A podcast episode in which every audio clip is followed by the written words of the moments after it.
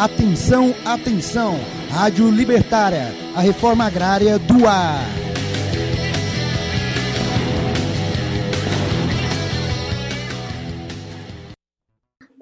Olá, querido ouvinte! Aqui quem fala é Júlia Guiar.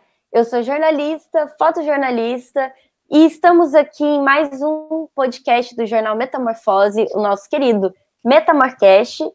E hoje estamos aqui com os nossos queridos, queridíssimos companheiros. Boa tarde, boa noite, boa madrugada, boa manhã, sei lá, a hora que você estiver ouvindo a gente, em qualquer momento do dia aí. É, aqui quem, quem vos fala, né, é o, o proletário das palavras, Marcos Vinícius Beck, também boêmio aí na sua faceta aposentada, né? Esperando a fila no, no INSS da pandemia dos boêmios, né? Porque acabou a, a, a, a boemia e tal na pandemia. Olá, jovens padawans da Revolução. Bom dia, boa tarde, boa noite a todas, a todos que estão nos ouvindo. Aqui é Laís Vieira, jornalista, socióloga, cientista política, mas no Metamarcast apenas uma observadora dessa sociedade muito doida, muito doida, assim, uma distopia pós-punk que daria um ótimo roteiro de filme. E vamos lá.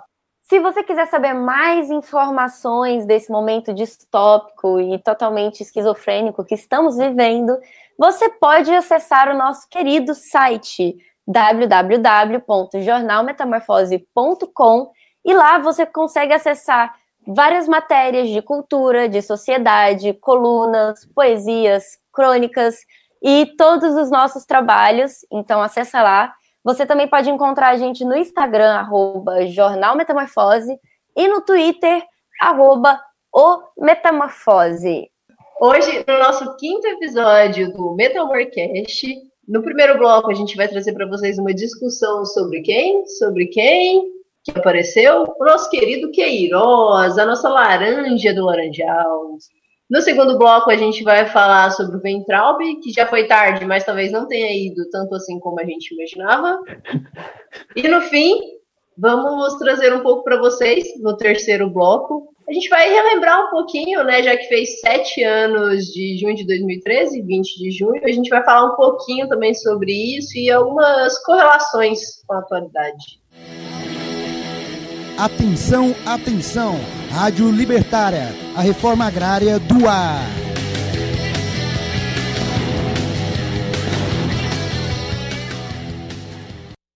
Mas eu queria começar esse primeiro bloco perguntando: cadê o Queiroz? Queiroz é ex-assessor de Flávio Bolsonaro, quando o Flávio era vereador na Alerj, e ele está desaparecido há dois anos. Só que no dia 16 de junho, a Justiça do Rio acatou o pedido do Ministério Público de prisão preventiva no caso da Rachadinha. Ele é acusado como operador do suposto esquema do gabinete de Flávio Bolsonaro. Ele foi preso na última quinta-feira, dia 18, na casa do advogado do presidente, do advogado Frederic hum. Wassef.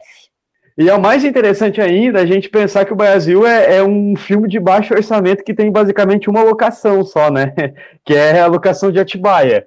É, é, relembrando aí pro, pro camarada que está nos ouvindo, Atibaia é a cidade que deu problema lá com o sítio do Lula, aquele famoso sítio em 2016 e tal que acabou lá, o Lula acabou sendo enjaulado. E aí é, a gente passou aí quatro anos, cinco anos, e de novo Atibaia no centro do debate, né? O, o ACEF, que a Júlia comentou há pouco, ele é um sujeito assim que ele construiu a sua vida na advocacia de uma forma obscura. Mas como assim de uma forma obscura, Beck? É, é, é, porque ninguém sabe quem que é o Acef. O Acef ele apareceu do nada, ele virou amigo do Bolsonaro em 2015 é, 2014, 2015, quando o Bolsonaro ainda era um, um neofascista caricato no, no, naquilo que, que existe de mais é, baixo clero da Câmara dos Deputados, e aí esse sujeito agora ele aparece no centro é, do debate, ao que tudo indica um homem forte do clã Bolsonaro, né? Um, um, um, sujeito que tem trânsito livre no Palácio do Planalto e um cara aí que agora eu fico em dúvida, assim, porque eu vejo o ACF falar, ele não diz é, que o Queiroz tá, que na verdade ele disse que o Queiroz não estava na casa dele, o ACF, ele vem dizendo aí nos últimos dias, né? Então é isso, o ACF ele é um, um sujeito completamente obscuro, um sujeito escroto mesmo. Como o nosso querido companheiro Beck comentou, essa, esse esquema de ter achado o Queiroz na casa dele é uma armação contra ele para poder tentar afetar o presidente, né? Ele está tentando jogar essa. Só que o que, que acontece? Parece que há um ano ele estava na casa, o Queiroz estava na casa do ACF, segundo o caseiro. E quem afirmou isso em coletiva foi o delegado da Polícia Civil de São Paulo, Oswaldo Nico Gonçalves. Olha esse plot twist que eu achei assim sensacional. O caseiro, depois disso, deu uma entrevista para a CNN e disse que o Queiroz estava lá há poucos dias. Aí o que, que aconteceu? A Márcia de Aguiar, que é mulher do Queiroz, também teve pedido de prisão preventiva, porque estavam acusando, o STF, né, tá acusando ela de atrapalhar a investigação e pediu a prisão preventiva, só que ela fugiu, ninguém sabe onde ela tá. Além de tudo isso, né, só dois detalhes para a gente não perder, né, a zoeira básica de cada dia, que, né, não tem como discutir política no Brasil atualmente sem fazer uma zoeira ou um meme. A gente, segundo depoimento oficial para a CNN, o Queiroz alugou foi pelo Airbnb. Que culpa que ele tinha, estava na casa dele, né, foi, foi alugado. Mas a filha do Olavo de Carvalho viu, achou estranho, né? Denunciou, então estamos aí. Mas, zoeiras à parte, é, eu só queria colocar também assim, alguns pontos interessantes para a gente pensar num contexto né, mais geral. Primeiro, assim, né, como, a Júlia comentou, essa questão de ah, é uma armação para atingir o presidente, esse é um discurso também já batido. Né, o Bolsonaro já cansou de vir com essa história de que ah, é armação para me atingir, para não deixar eu governar. Então, é, né, essa questão aí, essa, digamos assim, essa vitimização por parte dele, né, sempre que é, rola alguma treta, algum escândalo, algo desse tipo. É, então, já é um papo batido, já era meio que esperado, uma postura mais ou menos né, nesse estilo. Mas também vamos pensar um pouco o cenário né, mais geral. A gente está num contexto em que ou seja diretamente o presidente ou familiares ou né, algum grupo muito próximo envolvido não só em um, mas em vários inquéritos. Né? A gente tem a questão lá da chapa Bolsonaro-Mourão, a gente tem é, das fake news, a gente tem inclusive aquele que levou preso né, a, a Sara, né, entre aspas, Winter, né, o nome que ela adota, é, então de, de manifestações antidemocráticas, e tem mais pelo menos um ou dois, eu não me lembro exatamente o número aqui agora, mas vários inquéritos, né, envolvendo o Bolsonaro, ou o clã Bolsonaro, inclusive com compartilhamento ali de, de evidências é, entre órgãos, né, que estão investigando. E aí, é, nessa última semana, né, a gente vai falar do, do Ventral no, no próximo bloco, mas teve o caso dele também, e o Queiroz.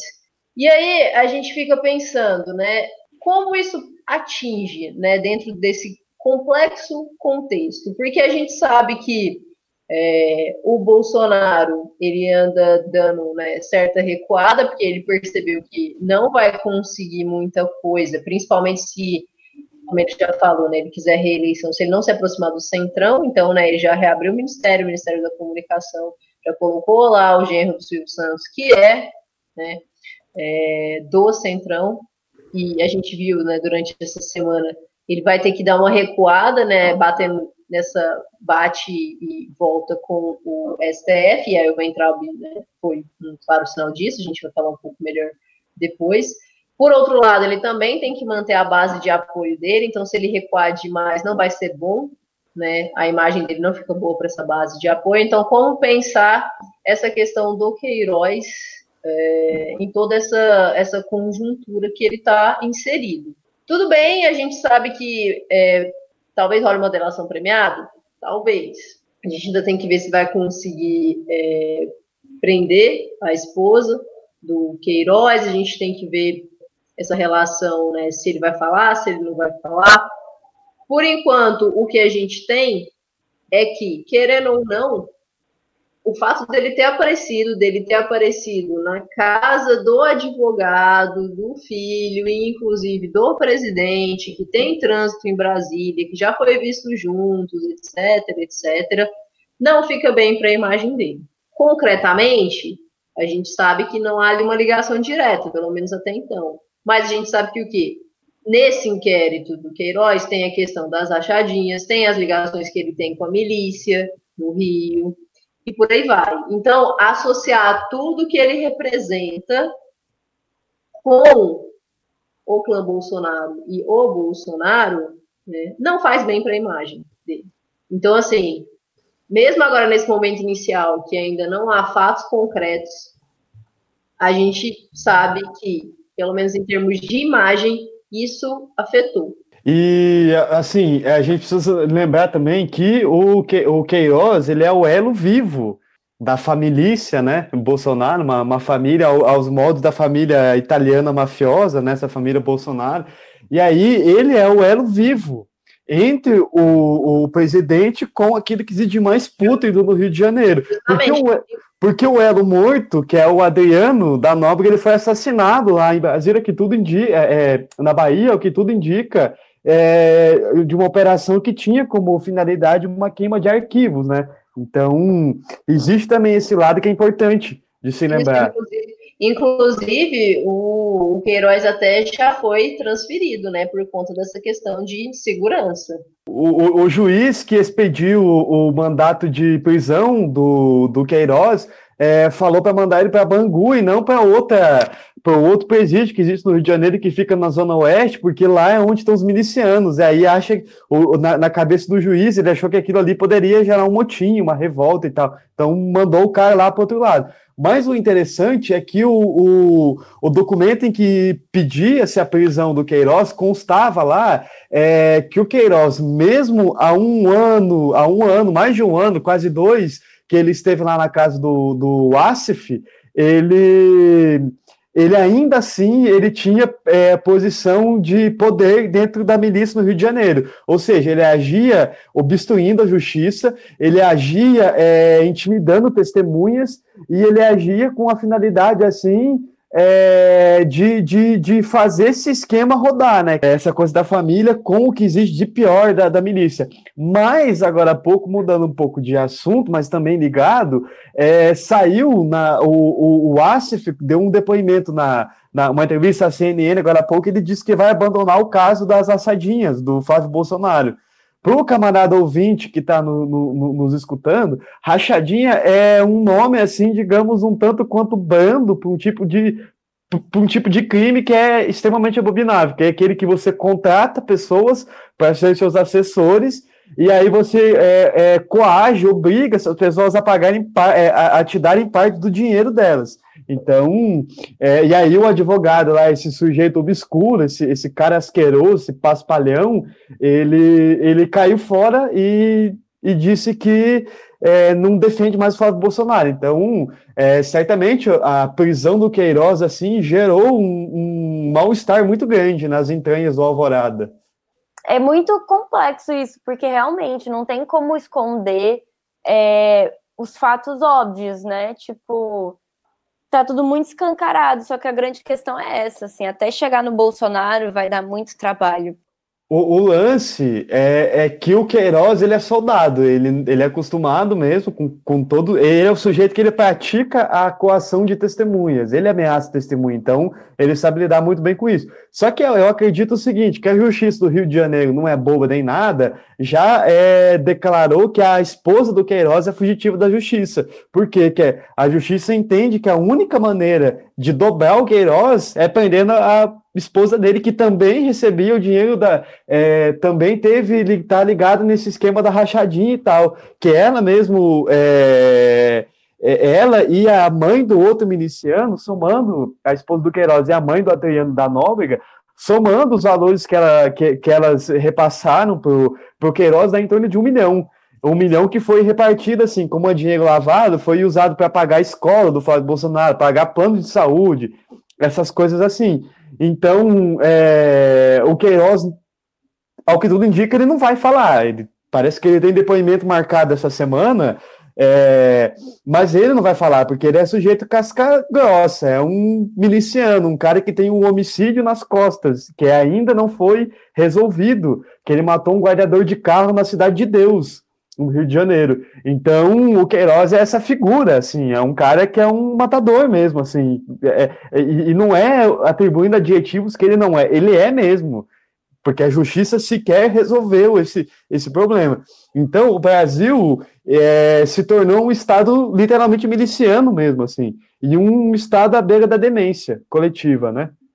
É, e inclusive essa questão do afastamento dele pode ser entendido já como um, um primeiro passo ali, né, uma primeira jogada em termos de proteção, né, porque aí você pode falar, é, você pode usar, por exemplo, até de uma carga moral, por exemplo, e falar: ah, rolou nessa né, questão de estar lá na casa dele, eu não sei se é verdade ou não, então eu resolvi afastar, porque eu não gosto de, né, de gente que mexe com essas coisas, corrupção, pipipi, popopó, entende? Trazer assim uma carga uhum. moral e falar: ah, ó.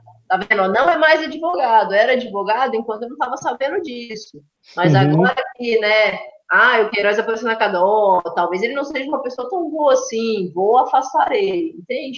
Muito nesse movimento também, o que, o que é já um pouco dentro né, de todas essas jogadas ali pela qual vem caminhando o, o Bolsonaro. Atenção, atenção! Rádio Libertária, a reforma agrária do ar.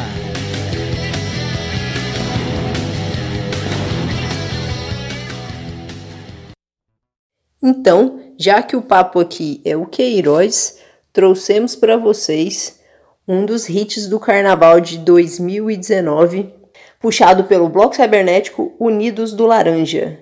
Cadê o Queiroz?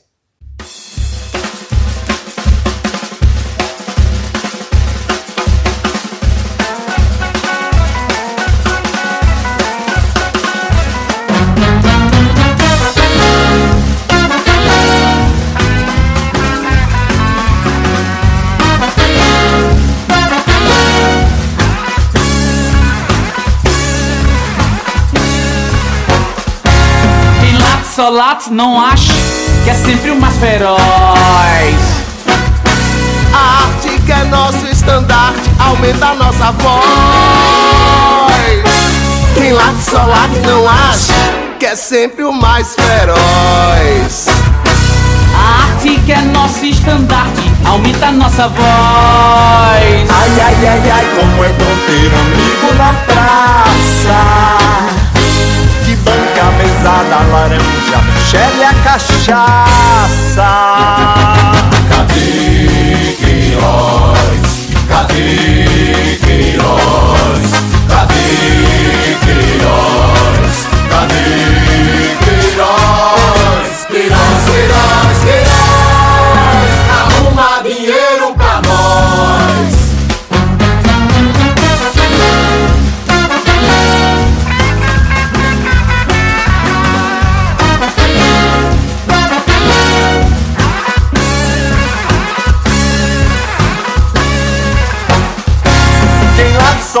Não ache que é sempre o mais feroz.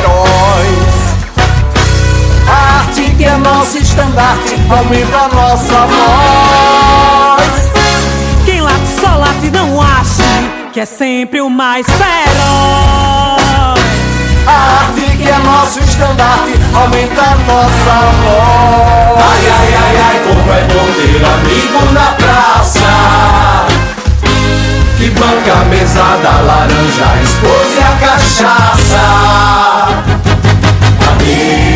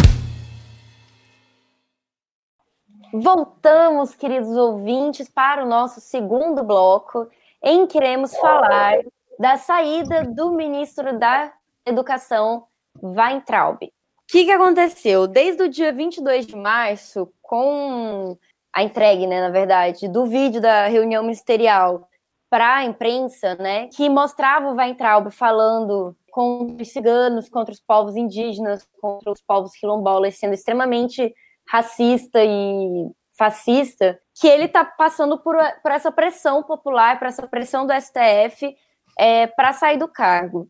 E aí, no dia 17 de junho, ele deu. Saiu um vídeo dele falando que ele tinha que prender todo mundo no STF, não sei do que, e aí ele começou a ser investigado. Essa, essa fala dele no, no ministério lá foi começou a ser investigada. Ele é, saiu do ministério no mesmo dia em que ele foi para os Estados Unidos. Basicamente, ele fugiu. É, basicamente, ele fugiu, não. Consertando, ele fugiu. Ele entrou nos Estados Unidos com visto é, diplomático. Então, ele fugiu. Ele é um fugitivo da justiça brasileira. É um sujeito é um, é um decrépito, na verdade, o Weintraub é um decrépito, é um, é um, é um sujeito que envergonha o, o Brasil, ele é disparadamente o pior ministro da história da, da, da, do que passou pelo MEC, e olha que a gente teve também ministros assim, que não é brincadeira, mas o Weintraub supera todos eles com uma certa vantagem, assim, vai ser difícil alguém tomar esse posto do Weintraub daqui para frente. É, é um sujeito assim que ele é ela também a ponte entre o gabinete do ódio, né, que tudo indica comandado pelo Carlos Bolsonaro, com é, a, a, a, política ali, com, com o governo, né? Então, assim, o, o, o Weintraub, ele, depois de uma série de comentários infelizes, de lambança, de, de coisas assim que é, de desastre mesmo, série de, de pronunciamentos horripilantes, horríveis, assim, e deprimentes, é, para uma pessoa que, que ocupa um, um, cargo dessa magnitude, tão importante é, para a República, ele saiu fora do Brasil. E não era de se esperar uma coisa muito diferente desse tipo de gente, assim, que, que é meio valente, assim, mas na hora do vamos ver, cai fora, né? É, foi o que aconteceu com a Intel. E, e é, ao que tudo indica, o Weintraub ele está ele tá sendo processado por. Ao que tudo indica, não, ele está sendo processado por racismo, no caso lá de, de, de zoar o pessoal da China com sotaque e tal, é, que é o maior parceiro comercial do Brasil, outra cagada monumental que ele, que ele fez. É, ele ele está sendo também, está no, no inquérito das fake news principalmente depois que o vídeo é, foi divulgado do Moro, ele falando que tinha que prender os ministros vagabundos da STF. É, e, e, então ele é essa essa coisa. Só que o, o Weintraub ele saiu do governo não foi por pressão é, dos filhos do Bolsonaro. Os filhos do Bolsonaro achavam até interessante, divertido na verdade, assim, o Weintraub é, é, é, é, a inteligência do Weintraub, assim, compete pau a pau com a inteligência dos filhos do Bolsonaro, né? Então, diz muito ele, ele seguir as pessoas quererem que ele, que ele seguisse, né, como ministro e tal. Mas aí ele caiu fora por uma pressão do Alexandre de Moraes é, e dos ministros militares, parte deles, porque existe o pessoal da o pessoal da caserna, na verdade, no Brasil, é um pessoal que não é democrata. É, existe muito essa coisa de falar que no quartel existe uma ala democrata. Eu queria entender onde é que está essa ala democrata, com a série de, de de, de, de coisas absurdas acontecendo no Brasil e o pessoal da caserna parece que vestiu o pijama assim e tá tranquilo, né? Não tá muito se posicionando ou fazendo alguma coisa é, em prol do Estado Democrático de Direito no Brasil, que foi ferido em 2016 e o Bolsonaro só fechou a, a, a tumba, né? Numa tragédia, e eu peço inclusive desculpa por usar essa comparação, mas é porque é muito triste mesmo. Então é isso. É, nós temos um, um. É, eu peço desculpa porque o Brasil, quando a gente grava esse programa no domingo, o Brasil registrou 50 mil mortes pela Covid-19. Então é triste demais é, fazer esse tipo de comparação. E é isso, o Weintraub aí para fechar esse, esse roteiro, quase um, um trailer policial, ele caiu fora e foi parar lá em Miami. Aí em Miami, de novo, lá ele começou a, a, a rotar a, as suas, é, é, a, sua tendência é, autoritária. Mas é o tipo de. E isso representa uma coisa muito significativa do ponto de vista é, do ódio, do, do ódio na internet. Lá fora, o Weintraub tem total condição de seguir como um dos é, articuladores da máquina de ódio do governo Bolsonaro, né? O, o, o, gabinete do ódio. Então, assim, é triste que ele tenha fugido do Brasil. É, e espero que ele seja, deportado em breve, porque um cara daquele tem que pagar pela série de crimes que ele cometeu. Então, é isso. É, eu queria só é, complementar também, né, isso que o Beck falou, trazendo algumas perspectivas. A primeira é que o Ventralb, ele é um personagem que representa muito bem essa base bolsonarista, né? A ligação dele com a com a ideológica, né? A postura que ele tem também. Então ele é ele era um dos grandes representantes ali dessa base bolsonarista, a, aquela base assim fervorosa que está lá em Brasília e tal. É, apoiando o Bolsonaro costumava ser bastante simpático e gostar muito, muito dele. Só que a gente sabe que ele foi uma peça sacrificada nesse jogo que a gente tinha comentado lá no primeiro bloco, do Bolsonaro querendo ou não, porque existe algo chamado governabilidade ainda, ele teve que se movimentar para tentar apaziguar um pouco as tensões com o STF e assim como se aproximar do, do centrão. Então, é, essa saída dele, né, especialmente por conta ali dos embates em torno do Alexandre de Moraes e do Celso de Mello, foi uma, uma espécie de, de ato né, do, do Bolsonaro nessa nesse apaziguamento, nessa né, tentativa de dar uma acalmada ali. Uma outra coisa também que é importante a gente pensar é que essa saída também, né, via indicação para o Banco Mundial, foi muito estratégico. Por quê? O Bolsonaro, sim, pode indicar, mas só porque ele indica não significa que o Ventralb vai ser o diretor, porque ele precisa ser aprovado por um grupo que é composto de outros países se eu não me engano, são mais sete países, né, no total oito com o Brasil. E, de qualquer forma, mesmo que ele consiga isso, o mandato dele duraria só até outubro, quando o outro país teria direito de indicação. Só que se você não parar para pensar, por que isso é uma jogada estratégica? Porque essa saída dele atrasa as investigações do inquérito aqui. E a gente sabe que esses inquéritos em que ele está envolvido também são inquéritos que é, batem muito de frente com o próprio presidente, então afeta muito diretamente o presidente e a família Bolsonaro. Então foi uma jogada estratégica, se a gente for pensar. Ao mesmo tempo, uma tentativa de apaziguamento e, ao mesmo tempo, uma tentativa de atraso nessas investigações. Né? É, então ali a gente tem um pouco ali de, de xadrez ali, né? No que seria um xadrez, um sacrifício.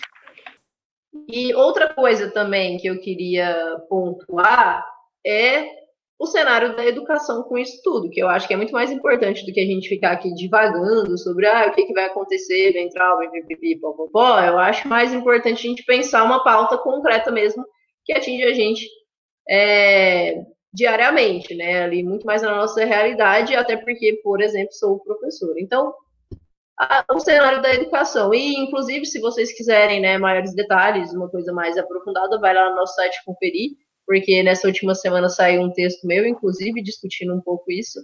Mas é, qual que é a questão?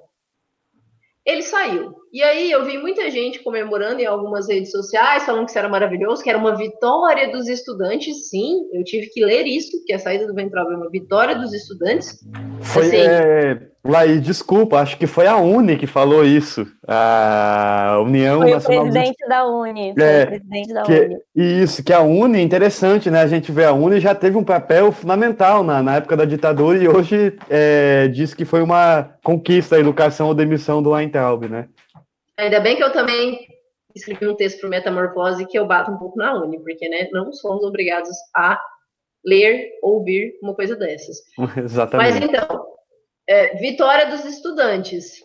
Não foi bem assim, né? Até porque, é, segundo saiu no decorrer da semana, como por exemplo saiu lá no Correio Brasiliense, um dos nomes cotados é o Carlos Nadalim, que ele é, se eu não me engano, secretário nacional né, de alfabetização. Isso, isso. Secretário nacional de alfabetização.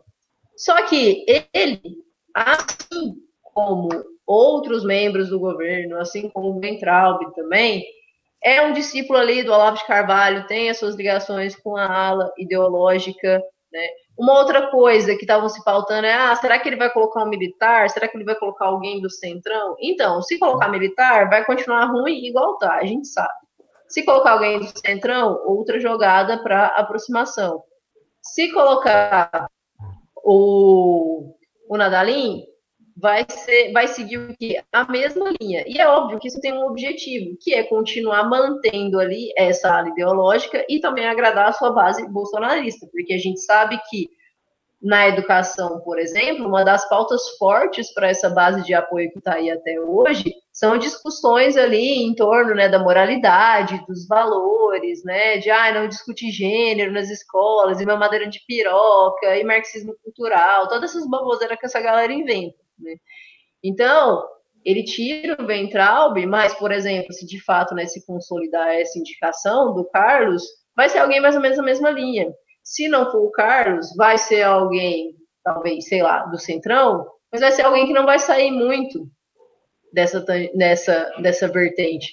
Se for um militar, também não, porque a gente sabe que uma grande maioria né, dos militares está apoiando fortemente o, o Bolsonaro. Então, assim, no frigir dos ovos, a questão da educação vai continuar na mesma. E isso é um problema. Isso é um problema muito grave, que inclusive foi o que eu abordei no meu texto. Que muita gente aí se animando, como esses malucos da Uni aí falando essas coisas, passando vergonha, inclusive vergonha histórica do próprio movimento, da própria instituição. Então, assim, não, sabe? Não. Só porque ele saiu não quer dizer que a educação vai melhorar. A gente tem que continuar discutindo isso. E, inclusive, a gente precisa urgentemente. Eu sei que tem todo esse problema da, né, da pandemia, do isolamento social, mas a gente precisa pensar urgentemente em possibilidades, em táticas de enfrentamento é, para esse governo, em várias vertentes. E a educação, por favor, tem que ser uma das principais porque não dá. Ela já vem. Esse é um projeto. Daria para a gente abrir um leque enorme aqui de discussão, mas esse é um projeto que vem desde o governo Temer, por exemplo, com o teto de gastos né, para saúde, para educação. Isso é um projeto de alas ali mais né, à direita, à extrema direita. Né, daria para fazer toda uma discussão em torno né, dos paralelos disso com políticas de austeridade, com toda uma concepção ali né, do neoliberalismo, do que, que é o do neoliberalismo, dos sujeitos políticos no neoliberalismo, mas ia ficar um podcast gigantesco. Então vamos deixar para próxima. Atenção, atenção! Rádio Libertária, a reforma agrária do ar.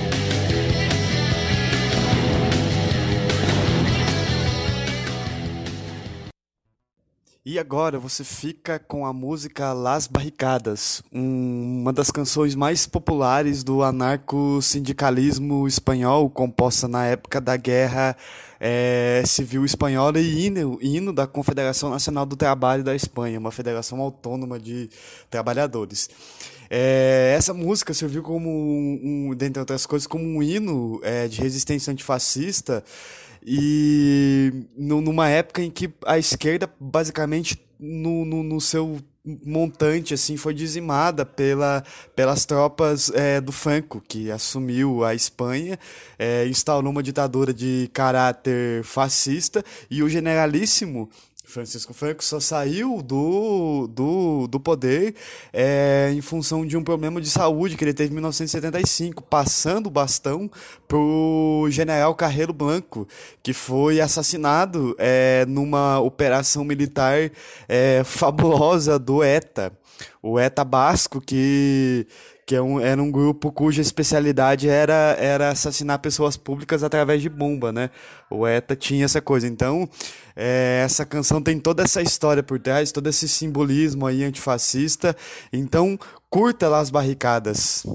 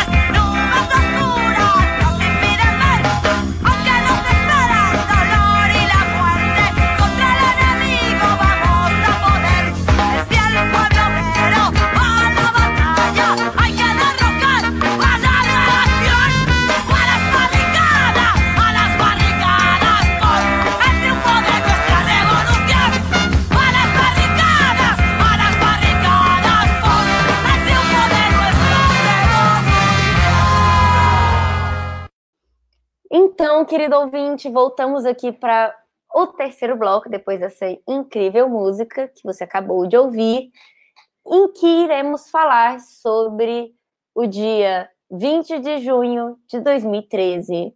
Mas, Júlia, por que a gente vai falar desse dia? Porque foi um dia histórico em que a população carioca fez com que o camburão, que é aquele né, é, carrinho ali de mini exército burguês da, da polícia militar, é, todo blindado, né? Aquela porra ali. E os manifestantes conseguiram afastar esse carro mortífero com pedras e paus e a porra toda quebrando o rolê. Foi histórico, incrível. E como a gente está aqui falando de revolução, de ação, do que fazer, que erros cometer, que erros a gente já cometeu, o que a gente pode mudar, o que a gente pode melhorar. Vamos falar um pouco sobre liberdade de imprensa, né? Porque em 2013 isso aí foi uma grande questão sobre manipulação de fatos, sobre contextualizações erradas. Isso foi um grande erro do movimento de não ter percebido essa onda, de não ter reagido a isso. E o querido Beck vai falar mais sobre esse assunto. É, e além é, da questão educacional, é, que a Laís aprofundou bem, existe também o, o lado de uma caça às bruxas, assim, que é, é a, a, tentativa do Bolsonaro é, de processar o jornalista Ricardo Noblat, da Veja, e o Aroeira, é, cartunista do site Brasil 247, que fez a charge lá do do Bolsonaro com a suástica e tal. É, o Bolsonaro é, ameaçou processar ele, mas parece que ele voltou atrás, né? É, e essa não é a primeira vez que o Bolsonaro processa é, ou declara algum tipo de, de mordaça é, contra profissionais da, da, da, imprensa e da comunicação, né? O próprio Aroeira já foi processado pelo Bolsonaro em 2017 também por uma charge, e o Noblar também. É, e, e, e, e, o fato de o, o o Aroeira fazer um, uma charge em que há uma, uma suástica, é muito interessante a gente pensar isso a partir é, do que o pessoal do ódio, do gabinete do ódio, faz nas redes sociais, né? Esse pessoal começou a ser preso e tal, esses blogueiros, deputados, etc., e que, que foram presos em, em função desse, dessa natureza profissional, digamos assim, né? Pautada toda é, no discurso de ódio. Então, a gente vê o, a, o, problema na educação e a gente vê o problema também da censura, que no, no fingir dos ovos está ligado um ao outro, assim, porque a última portaria que o, o Weintraub editou, quando ele saiu do MEC, foi uma para restringir a, a, a, entrada de minorias nas pós-graduações, né? Mas isso, as universidades federais, boa parte desses reitores, assim, disse que não vão seguir essa portaria porque ela é absurda.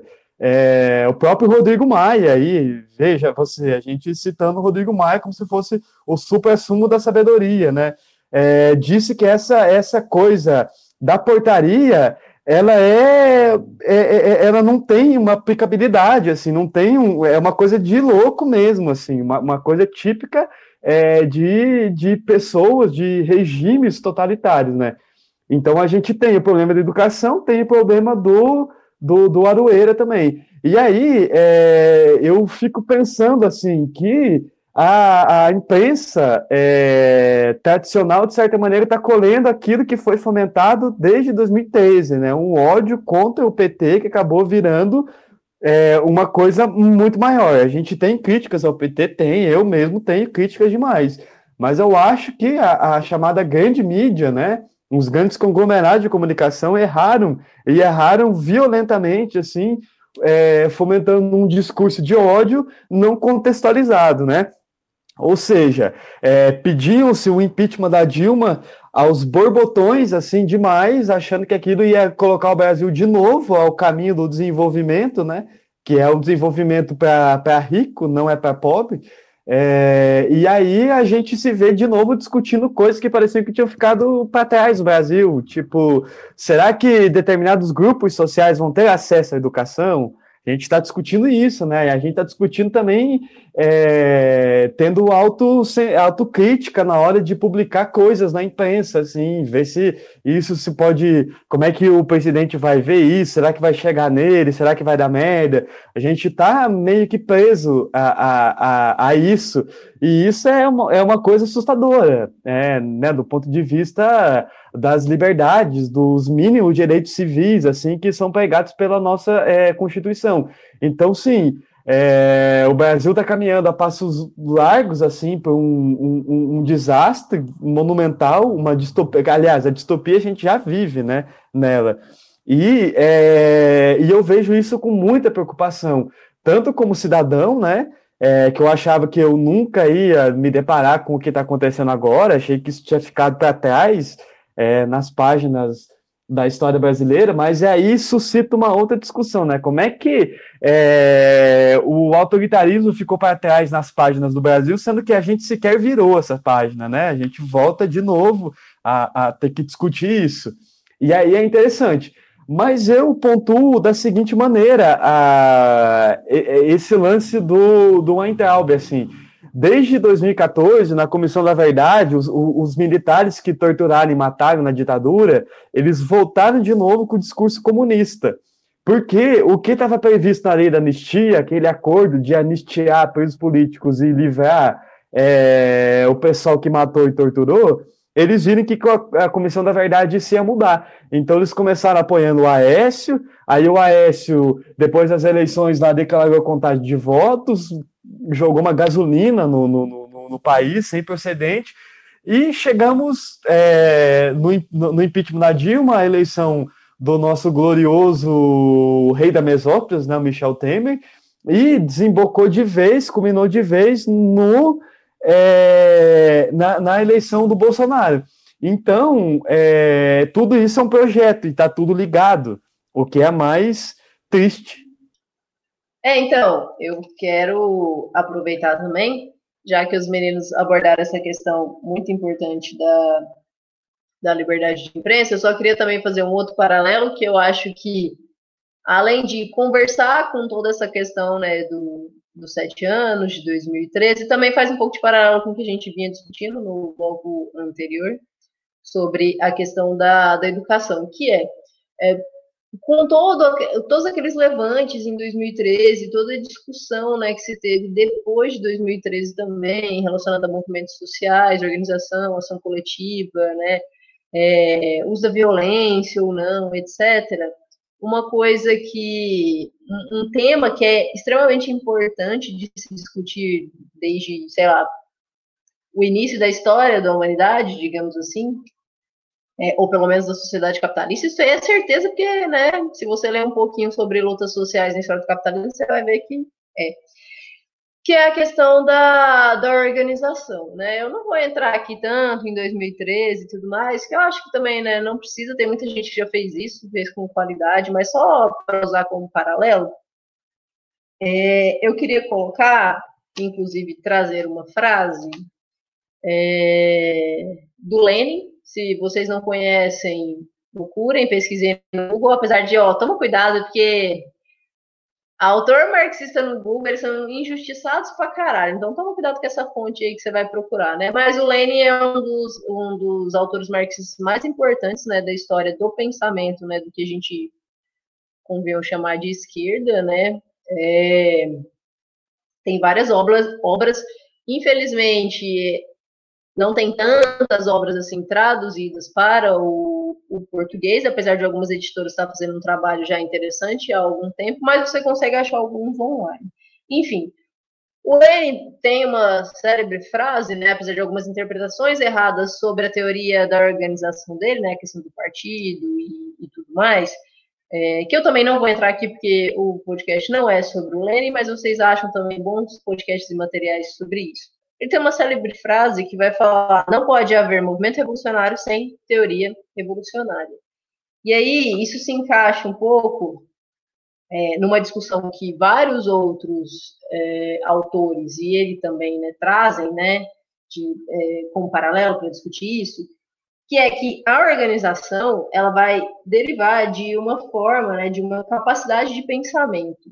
E aí, por que isso? Porque em uma sociedade burguesa, é, essa sociedade vai impor subjetividades que também são burguesas, formas de pensar que são burguesas. E aí você pode fazer uma discussão enorme ali, por exemplo, com movimentos identitários, que é uma coisa que eu estudei, por exemplo, e que aí a gente vai falar né, sobre essa questão do, de como isso deságua no individualismo, etc. Então, assim, formas de subjetividade burguesa. Em uma sociedade burguesa, a tendência é que essas subjetividades também sejam burguesas, independente se elas não são da classe burguesa, né? Se elas são da classe trabalhadora mas esses sujeitos compõem a sua subjetividade com noções burguesas.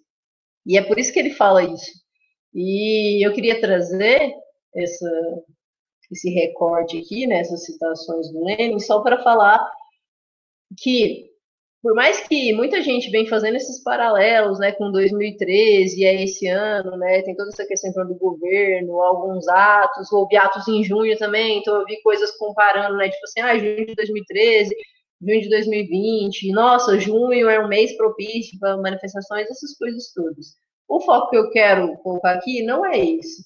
O que eu quero pensar é que, apesar de toda né, essa questão bastante problemática em torno da pandemia, do isolamento, e se você puder, sim, fique em isolamento, como o Beck falou no início, a gente já bateu uns 50 mil mortes, mas a gente precisa fazer algo para bater de frente com todo esse desmonte que esse governo vem promovendo. E para isso, não basta só a reação, né? Eu estava conversando mais cedo com a Júlia, a gente falando sobre isso, né? O, o que, que as pessoas fazem, como é que elas reagem, né? Com todas essas notícias, né? Uma espécie de, abre aspas, circo se fechando em torno do clã Bolsonaro e como reagir. Só que não basta só reagir, não basta só você ficar indignado, puto na sua casa, tretando lá no Twitter com os bolsominion lá, é, fazendo textão em rede social. Né? É, a gente precisa se organizar. A espontaneidade tem as suas potencialidades, mas nos movimentos e para pautar os governos, o Estado, e isso está né, tá aí com vários exemplos históricos que vocês podem pesquisar, a gente precisa de organização. Então, eu queria puxar isso só para pensar até que ponto a gente precisa de mais enfrentamento. O exemplo que eu trouxe né, no bloco anterior foi a questão da educação, mas até que ponto também só reação e espontaneísmo não basta. A gente precisa se organizar, porque está rolando um desmonte aí tenso em várias áreas, né? A gente precisa pensar a questão da, da renda básica, a gente precisa pensar a questão da educação, a gente precisa pensar como é que esse governo está cagando para a galera em termos de saúde, né? Tá batendo, tá batendo mortes aí. É, então, assim, são várias esferas que a gente precisa pensar, que a gente precisa se ficar indignado, tentar fazer alguma coisa, mas eu acho que só dá para fazer alguma coisa efetiva se a gente tentar minimamente se organizar. E eu não estou falando para fazer igual essa galera meio, né, assim, parlamentar, a frente da esquerda unida contra o Bolsonaro. Não é assim. A gente sabe que na esquerda existem vários grupos, várias vertentes, inclusive com grandes desavenças entre si. Então, essa questão de pautar ali frente ao Bolsonaro para a democracia é algo pontual. Eu não estou falando de algo só pontual, a gente precisa desse algo pontual, mas eu estou falando uma construção que vai aí é, tendo que ocorrer dia a dia com o tempo. Porque a gente sabe que a gente ainda tem aí mais alguns anos, até, né, pelo menos 2022, se esse maluco não conseguir ser reeleito, porque eu não duvido também, tá? Não fiquem duvidando que o Bolsonaro pode ser reeleito, porque sim, ele pode. É, então a gente precisa também pensar não só no imediato, mas também a longo prazo, como é que a gente vai fazer para enfrentar isso. É, eu queria comentar exatamente sobre o que a Laís pontuou, muito bem pontuado, por sinal, que é o seguinte: as pessoas parece que elas estão começando a achar que revolução se faz do dia para noite, entende? E esquecendo que a revolução é um momento de estopim construído através de vários fatos que encadeou esse estopim. A gente não pode é, ficar parado ingenuamente acreditando que esse estopim simplesmente só vai acontecer, porque não vai, entendeu? O que está acontecendo agora e o que vem acontecendo é que eles estão testando os nossos limites. O que aconteceu em 2013 é que a gente testou o limite do Estado. E o golpe da Dilma é, foi esse primeiro teste institucional com relação à né, flexibilidade da população de reagir aos fatos, né? Em 2013, a gente desafiou o Estado. O Estado não estava preparado para lidar com manifestações do jeito que aconteceu.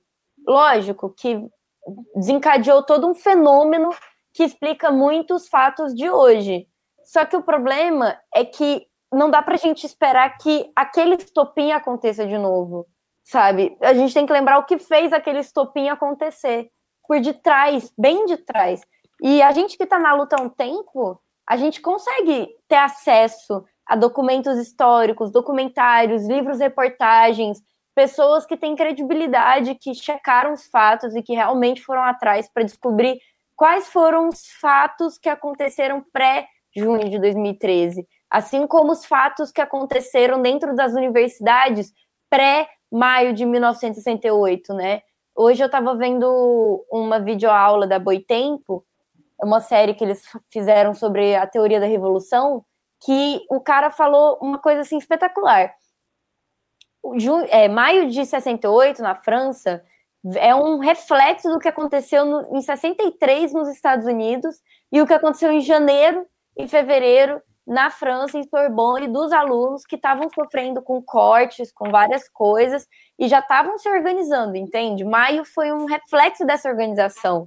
Então, todo dia é um dia novo, todo dia a gente pode começar essa organização para que É. fim aconteça, sabe? Mas é, maio de 68 também foi alvo de críticas, né? É, tem um cineasta, o Pasolini, que diz que é, teorizou sobre isso nos jornais italianos, é, ele era também, cineasta, poeta, dizendo que quem foi às ruas protestar em maio de 68, na verdade, eram burgueses. A, a, a, a classe é, que era explorada e, e, a classe que eles estavam pegando por melhorias, a, a, a classe trabalhadora, de fato, naquela época, é, muitas vezes não conseguiu é, é, participar daquelas manifestações. Não tira o mérito histórico daquilo, porque foi é, interessante mesmo, mas é só pontuando que também tem esse, esse, esse lado, embora eu ache que o Pasolini exagerou um pouco, mas é só pontuando mesmo. É, da mesma forma que em 2013 teve uma, um, um número muito grande de pessoas burguesas, da classe média, enfim, todos os movimentos têm seus é, prós e contras, né? Só que é exatamente isso, a gente tem que aprender com os erros do passado, sabe? A gente tem que revisitar esses momentos da história de estopim evolucionário, tentar entender o que causaram esses momentos e ter pensamento crítico sobre essas situações, como eles agiram, para tentar entender qual é o padrão de erro, sabe? Qual é, qual é o erro que a população continua cometendo, que não consegue furar essa barreira fascista, essa barreira contra é, evolução da humanidade, né? Porque essa galera quer, tipo, puxar a gente para o século XIII de volta, entendeu? Onde a gente queima mulheres em praça pública, é isso que eles querem, sabe? Então, assim, é, o que aconteceu nesses momentos evolucionários que a gente pode aprender hoje e colocar em prática? Porque, para mim, essa é a grande questão, assim. Por que, que as pessoas não estão se organizando? O que mais elas precisam ver? Já teve 50 mil mortos, 50 mil pessoas, 50 mil pessoas morreram. Tipo, cara, isso é o Maracanã, sabe? Isso é muita gente, entende? Isso é muita gente. E isso são cidades inteiras no Brasil, sabe? Se a gente olhar com proporção populacional, entende? Então, tipo, por que, que as pessoas ainda não estão se organizando? Com todos os absurdos que a gente está vendo. E isso é um ponto que eu queria levantar aqui nesse debate sobre o consumo diário das notícias, porque as pessoas não estão conseguindo acompanhar para mentalmente mesmo, assim. Eu tô vendo muita gente falar, tipo assim, ah, é, tenta não ler tanta notícia, porque é isso que causa ansiedade, isso que causa depressão, saca? Tipo, velho. Não, só sobre essa questão que a Júlia falou, sobre o consumo de notícias e tal. É, assim, eu acho que cada um né, tem que avaliar a sua saúde mental e tal, né? Prezar pela sua saúde mental. Mas eu não acho que, é, se você puder, obviamente, afastar a realidade vai resolver o problema. Então, é, eu acho que ver merda significa que tá rolando merda. E assim, a gente tinha que minimamente tentar fazer alguma coisa. Eu sei que é ruim você ficar vendo notícia de treta toda hora e pessoas passando super dificuldades, pessoas passando fome. É, sabe? Pessoas que estão tentando se mobilizar para arrecadar doações, cesta básica, sabe? Eu, eu sei que é complicado ficar vendo essas coisas, mas não ver e não fazer nada, sabe?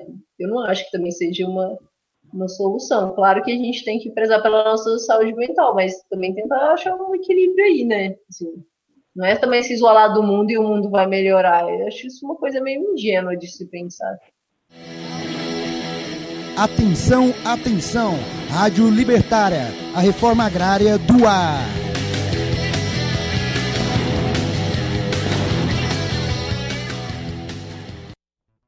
Pegando um gancho é, no que a Laís e a Júlia colocaram há pouco sobre consumo de, de informação e o que a gente consome, os cuidados que a gente deve ter, é, eu me lembro que em 2016, no episódio que se convencionou a, a chamar de Primavera Estudantil, o conjunto de ocupações de escolas e faculdades pelo Brasil inteiro, que teve é, epicentros no Brasil, em Goiás, São Paulo e Paraná, é um grupo de estudante o qual eu fazia parte como militante e depois como, como jornalista, é, a gente teve um conseguiu colocar é, em, em, em, praticar, colocar em prática aquilo que a gente defendia, defendia enquanto jornalismo, ou seja, é, a democratização da informação, a democratização das vozes, das narrativas, de, de, de como a gente contava as histórias.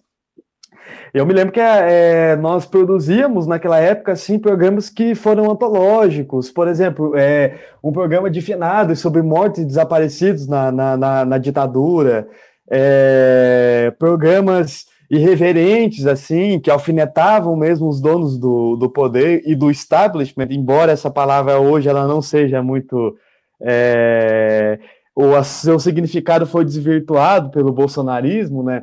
Mas é, conseguimos conseguimos colocar em prática aquilo.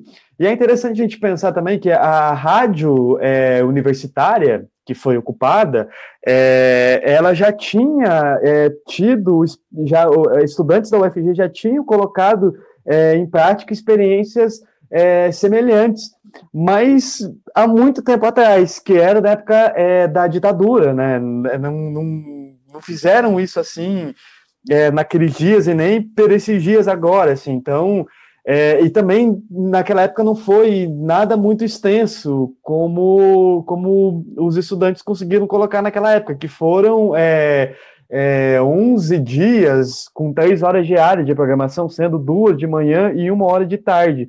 Então, acho que essa é a experiência que no Brasil teve mais é, clara do que, que é a democratização da, da, dos meios de, de, comunicação e mais, a democratização de um meio de comunicação eletrônico, isto é, de um meio de comunicação em que você precisa ter concessão do Estado. Então, a partir do momento em que você chuta a porta e você é, tem uma experiência como essa, e aí você modifica as narrativas, modifica as formas de contar a história, o jeito que você escreve os textos, você faz um jornalismo horizontal e não aquele que vem de cima para baixo, como comumente acontece nas redações, eu acho que isso é uma experiência sem precedente é, no que tange ao jornalismo mesmo. Então, é, acredito que essa foi a, a, uma das experiências assim mais ontológicas a nível nacional e é, é, a gente também, naquela época, é, fizemos uma, de certo modo, uma homenagem ao saudoso Carlos Marighella, né, que ocupou a Rádio Globo por muito menos tempo do que a galera fez aqui.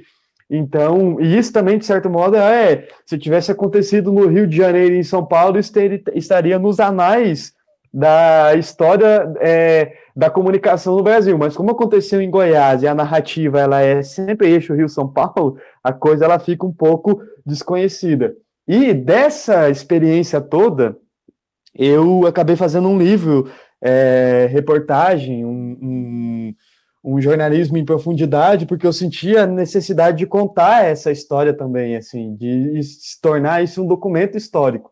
Bom, eu acho que eu não poderia contextualizar melhor o que foi a Rádio Libertária, né? é, esses dias de, de ocupação, é, dos quais o Beck falou. E, inclusive, para quem se interessou pelo livro dele, o Diário Subversivos, vocês podem enviar e-mail para o site do jornal, siga metamorfose.gmail.com, é, entrar em contato com a gente, que a gente passa todas as informações sobre o livro para vocês é, comprarem, etc. E aí, aproveitando essa ligação que a gente fez né, de junho, depois 2016, com a questão né, da democratização, essa, essa iniciativa marcante da, da Rádio Libertária.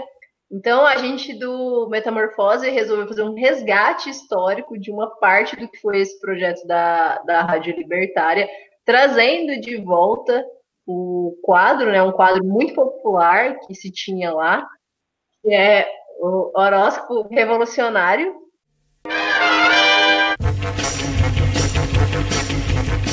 Olá, olá, meus queridos companheiros saudosistas da incrível, maravilhosa, charmosa, incendiária Rádio Libertária Libertária!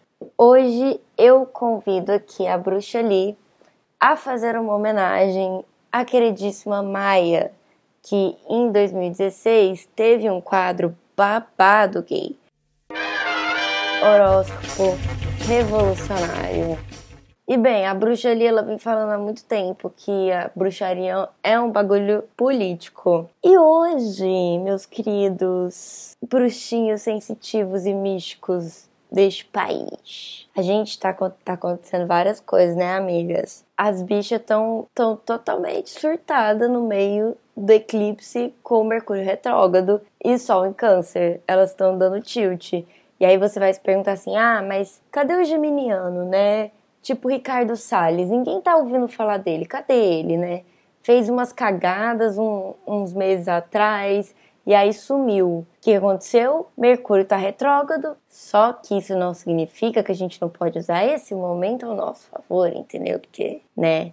Mercúrio, ele sempre retrógrado por um motivo, então é, é o momento perfeito para poder pegar no pé do Ricardo Salles, encher muito o saco dele. Nossa, como que fica um libriano no meio desse, dessa situação, né? Querendo justiça, mas poxa, num momento em que as pessoas elas estão rancorosas, acabou de entrar em câncer, entende? Tá tendo um eclipse em câncer, sabe, gente? As pessoas estão rancorosas, elas estão sentindo tristeza no coração, sabe? Assim, elas estão remoendo por dentro dos 50 mil mortos, ministro racista, do desmatamento do cerrado. E aí os librianos ficam como perante essa injustiça? Ministro Weintraub, ex-ministro Fujão, né, que fugiu ali para Miami, e o Ronaldo Caiado, que eu não sei ainda porque não fugiu, porque até agora não dá dando para entender o que esse filho da puta ele quer, né? Se ele quer que a gente morra ou se ele mesmo quer morrer, assim, porque não dá para entender, né? Tá aí dois exemplos de librianos que fazem o oposto do que deveriam fazer. Em vez de entregar justiça para o mundo, eles cometem as opressões e as injustiças, né? Mas a gente tá vendo, vai chegar sua hora, bicha. Segura aí esse eclipse pra senhora ver que o povo tá com raiva. As bichas tão como? Trá, a vaia debaixo da língua. Tchá, tchá, tchá. Eu não vou nem falar dos aquarianos nesse momento, porque assim, né, coitados. É tipo o, a cabeça do, do Witzel, né? Governador aqui do Rio de Janeiro. Comemora é, morte de bandido em ponte pública, ao vivo na TV, mas chama o Bolsonaro de fascista. Vai entender, né? Aí a gente conhece a cabeça do aquariano, fascista antifascismo. Novo tipo aí de pessoas. E bem, como sempre, para você aí que tá em casa, me ouvindo, tá sabendo que tá tendo eclipse, a gente tá entrando num momento de amor, de um contexto assim, né? Ouvir aqueles rancores internos que ainda você não engoliu, sabe? Sabe aquele vídeo da reunião ministerial onde os ciganos são ameaçados, onde os quilombolas são ameaçados, sabe aquela coisa que não desceu na garganta, o sentimento ali? Então, esse é o momento perfeito com esse portal do eclipse, em câncer também, numa lua nova, de começar novos movimentos, não é? Por que você não abraça esse rancor, age sobre ele, coloca luz e leva essa luzinha em cima do seu sentimento para a revolução, entendeu? Você junto com um coleguinha, conversa com ele sobre essas mágoas e dissolve isso em algo ativo, que é leão, né, gente? Vamos, vamos botar a cara no sol e fazer alguma coisa, porque do jeito que tá, bicha, se a gente não agir, nem eclipse vai salvar esse planeta. Nem eclipse no pior signo do zodíaco, né? Diga assim. Bem, meus caros bruxinhos, esse foi um sketch do horóscopo revolucionário feito pela Bruxa Lee. A minha participação fica por aqui, mas manda mensagem pra gente, comenta aí o que, que você acha desse quadro, se você gosta dele. E se você gosta, conta os babados dos políticos com os signos e dos acontecimentos com os signos, porque eu sei que tem gente que faz essa associação. E assim, amigos, esse é o momento de compartilhá-la, entendeu? Atenção, atenção! Rádio Libertária, a reforma agrária do ar.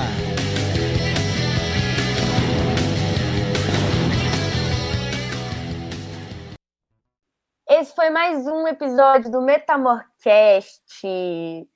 Querido ouvinte, se você gostou do nosso projeto, entra lá no nosso site, que é www.jornalmetamorfose.com, que lá você consegue encontrar mais matérias de diversos temas, de cultura, sociedade, economia.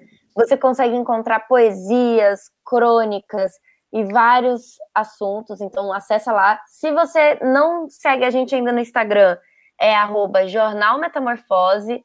E no Twitter nós somos queridíssimos e debochados no perfil O Metamorfose. Então você já sabe como acessar a gente. Apoie a mídia independente. A gente vai ficando por aqui. Um beijo da Júlia e até a próxima.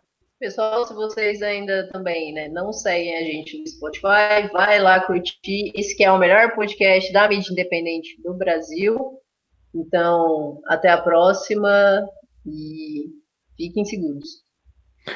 É, meus caros, se você gostou aí dessa verborragia é, é, é, revolucionária, né, em prol da democratização dos meios de comunicação, acessa o www.jornalmetamorfose.com e confira as nossas matérias. Eu escrevo, basicamente, tiro uma onda, bato uma bolinha lá no, na editoria de cultura. Também tem uma, uma coluna de crônicas aposentada que eu pretendo ressuscitar agora, mas como eu escrevia muito de bar, né? Como não tem bar aberto, morreu a, a, a coluna junto. Mas em breve, acredito que espere que tudo volte ao normal e volte é, as crônicas também. Então, é, muito obrigado por nos escutar. E se você gosta da gente, segue a gente nas redes. É, e é isso. Um beijo no coração de todos vocês aí. E boa tarde, boa noite, bom dia, boa madrugada, enfim, a hora que você estiver nos ouvindo. Tchau, tchau.